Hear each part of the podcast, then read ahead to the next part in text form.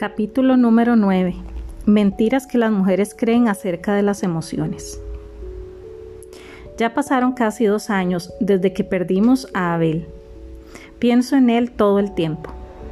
Todavía me duele mucho. No hemos tenido noticias de Caín desde hace meses. Algunas veces me siento demasiado enojada con él por lo que nos hizo y otras veces quisiera abrazarlo, arrullarlo y cantarle como solía hacerlo cuando era un bebé. Adán no habla de lo que siente. En ocasiones me pregunto si en realidad siente algo.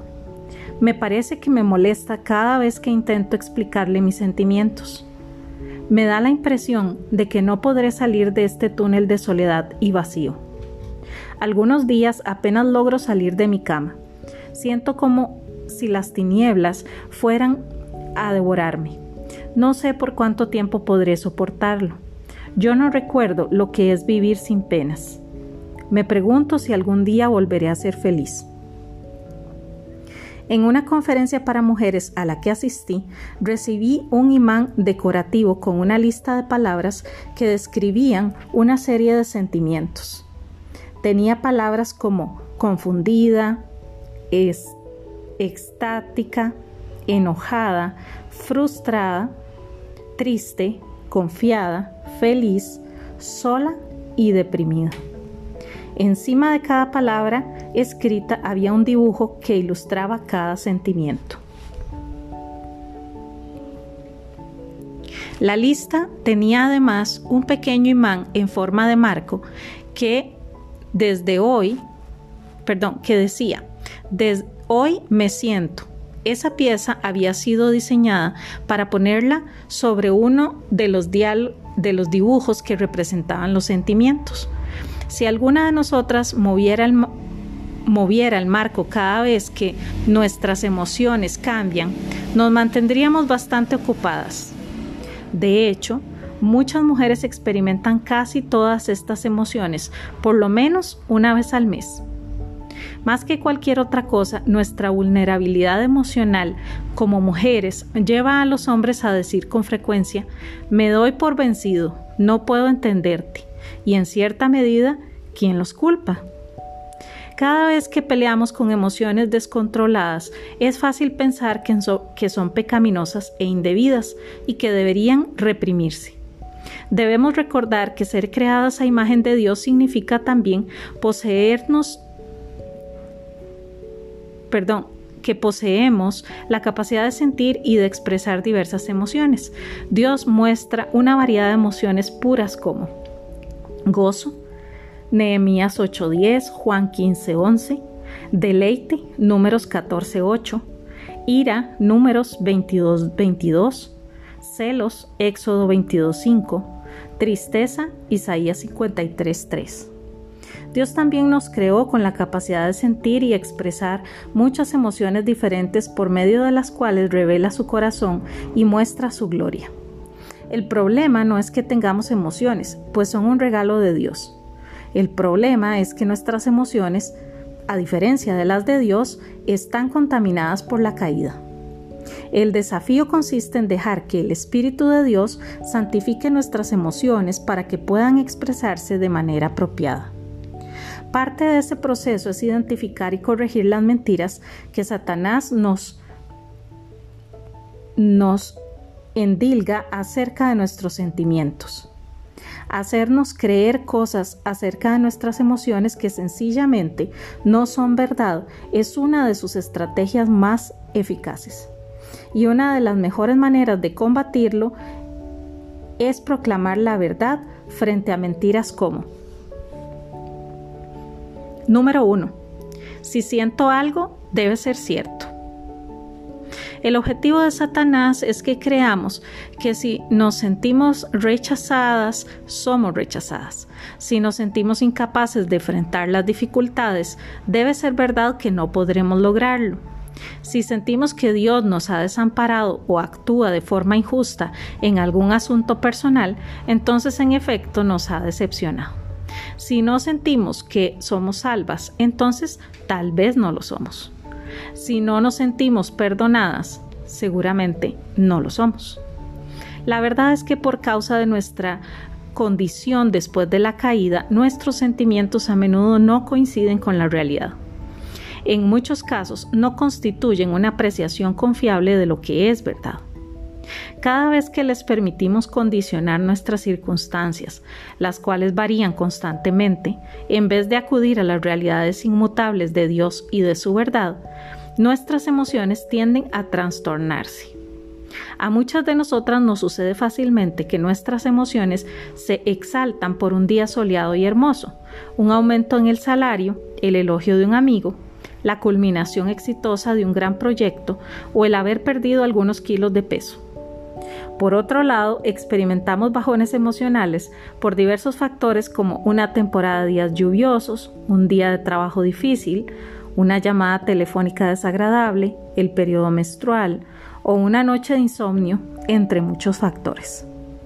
Si a eso añadimos grandes sucesos como el nacimiento de un cuarto hijo en un lapso de cinco años, una mudanza de grandes proporciones, la pérdida de un trabajo, la muerte del cónyuge o de un hijo, el cuidado de un padre con Alzheimer, los síntomas de la menopausia o un diagnóstico de cáncer, las emociones podrían descontrolarse.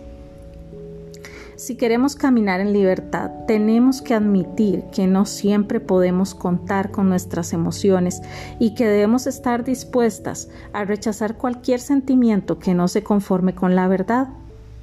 En medio de la montaña rusa a la que nos sometemos a veces, nuestras emociones tenemos que ajustar nuestra mente y nuestros pensamientos a la verdad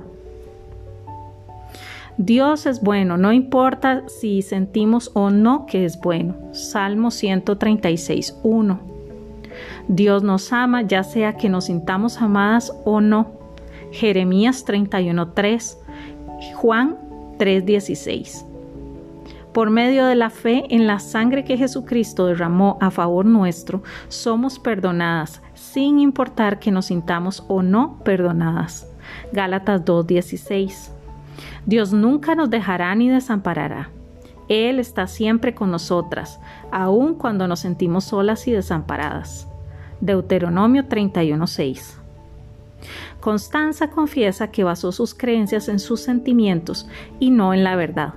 Observa cómo toda su manera de pensar cambió cuando se dio cuenta de que la verdad podía darle estabilidad a sus emociones. Aunque era hija de Dios, había creído toda mi vida que algunos aspectos de la verdad se aplicaban a todo el mundo salvo a mí. Dios era bueno con otros, mas no conmigo. Dios los amaba, a mí no. Otros eran valiosos para Dios, pero yo no. Conocía bien los hechos, es decir, que Dios es bueno, que me ama y que soy valiosa para Él. Sin embargo, había una desconexión en mi mente entre los hechos y lo que sentía. Pensaba que si Dios me amaba y que yo era importante para Él, entonces yo debía sentirme amada y valiosa. Gracias al seminario sobre mentiras que las mujeres creen, Dios me reveló que su verdad permanece sin importar cómo me sentía. Nada puede cambiar a Dios ni la verdad de su palabra y su carácter. Él es bueno conmigo. Él sí me ama. Puedo elegir aferrarme a la verdad o creer las mentiras de Satanás. De cualquier forma, la verdad de Dios es inmutable e irrefutable. En el último capítulo de Filipenses, el apóstol Pablo nos ofrece una receta para conservar la salud mental y la estabilidad emocional frente a los altibajos de las emociones. Regocijaos en el Señor siempre, por nada estéis afanosos, si no sean conocidas vuestras peticiones delante de Dios en toda oración y ruego con acción de gracias todo lo que es verdadero en esto pensado. ¿Y cuál es el resultado? Y la paz de Dios que sobrepasa todo entendimiento guardará vuestros corazones y vuestros pensamientos en Cristo Jesús. Filipenses 4:4, 6 al 8.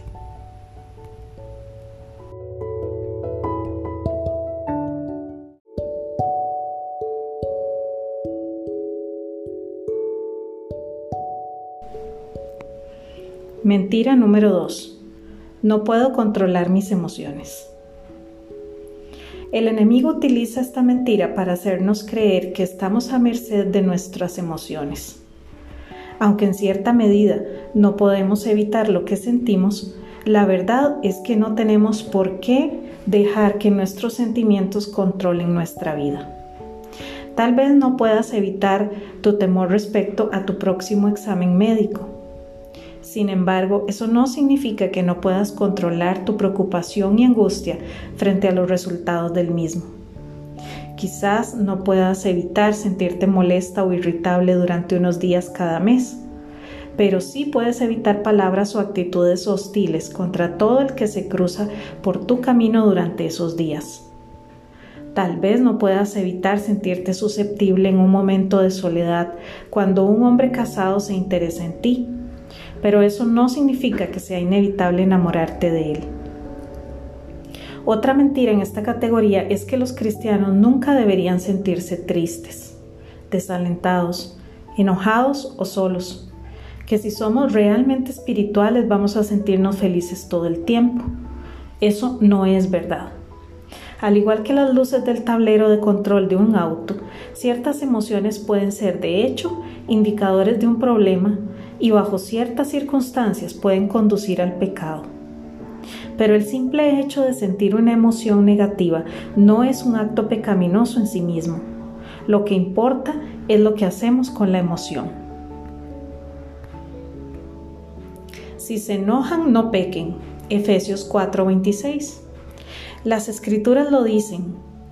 Cuando surge el enojo en nuestro corazón, podemos usarlo para justificar una respuesta pecaminosa o podemos permitir que nos acerque más a Cristo. Vivimos en una cultura que nos anima a evitar el sufrimiento y a toda costa. Como respuesta es posible que tratemos de bloquear emociones negativas en lugar de rendirlas a la autoridad de Dios o poner en sus manos las circunstancias que nos hacen sentir fuera de control. Nuestra adicción colectiva a las redes sociales y a la tecnología es nada más una vía de escape de la realidad de vivir en un mundo descompuesto puede que nos veamos tentadas a evitar enfrentar sentimientos a circunstancias dolorosas pasando horas y horas delante de una pantalla. Sin embargo, ¿podrá eso satisfacer realmente? ¿Puede calmar la ansiedad, el enojo, el aburrimiento o la amargura de algún modo duradero? Después de pasar horas mirando fotografías en tu teléfono o en las publicaciones de las redes sociales en tu computadora, ¿se siente tu corazón realmente en paz? todos esos días te llevan a tranquilas aguas, perdón, todos esos clics te, te llevan a tranquilas aguas, restauran tu alma. La tecnología es una pésima alternativa que en nada puede reemplazar la lectura de la palabra de Dios, la meditación en su bondad y dejar que Dios nos transforme con su verdad. Ningún reemplazo de esto puede satisfacer. Ningún vaso de vino, ni comida medianoche, ni Netflix pueden mantener o cumplir esta promesa. Tú guardarás en completa paz a aquel cuyo pensamiento en ti persevera, porque en ti ha confiado. Isaías 26:3. En lugar de simplemente escapar de las emociones negativas, Dios nos da la opción de intercambiarlas por completa paz. Pero hay una condición. Cuando estamos sufriendo bajo el peso de emociones negativas, como el enojo, la ansiedad, la amargura, la desesperación, el odio o la condenación, debemos aprender a buscar la verdad de Dios, a mantener nuestra mente fija en Él, en lugar de limitarnos a tratar de escapar.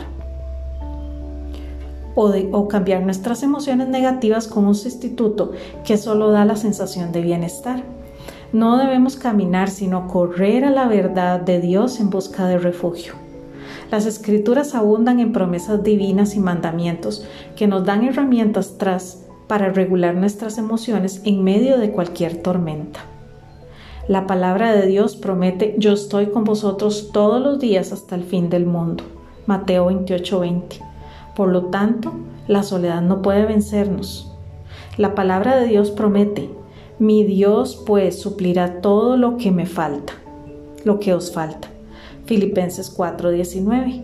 Por lo tanto, no hace falta que volva, que velemos, velemos preocupadas por cómo pagar la hipoteca.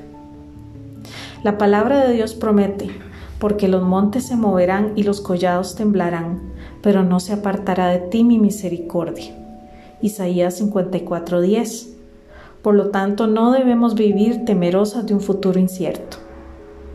La palabra de Dios dice, no se turbe vuestro corazón ni tenga miedo. Juan 14:27. Eso significa que no debemos ceder al temor sin importar cuáles sean las circunstancias. La palabra de Dios dice, por nada estéis afanosos. Filipenses 4:16. Eso significa que aún en medio de circunstancias estresantes no debemos afanarnos. La palabra de Dios dice, dad gracias en todo. Primera Timoteo 5:18.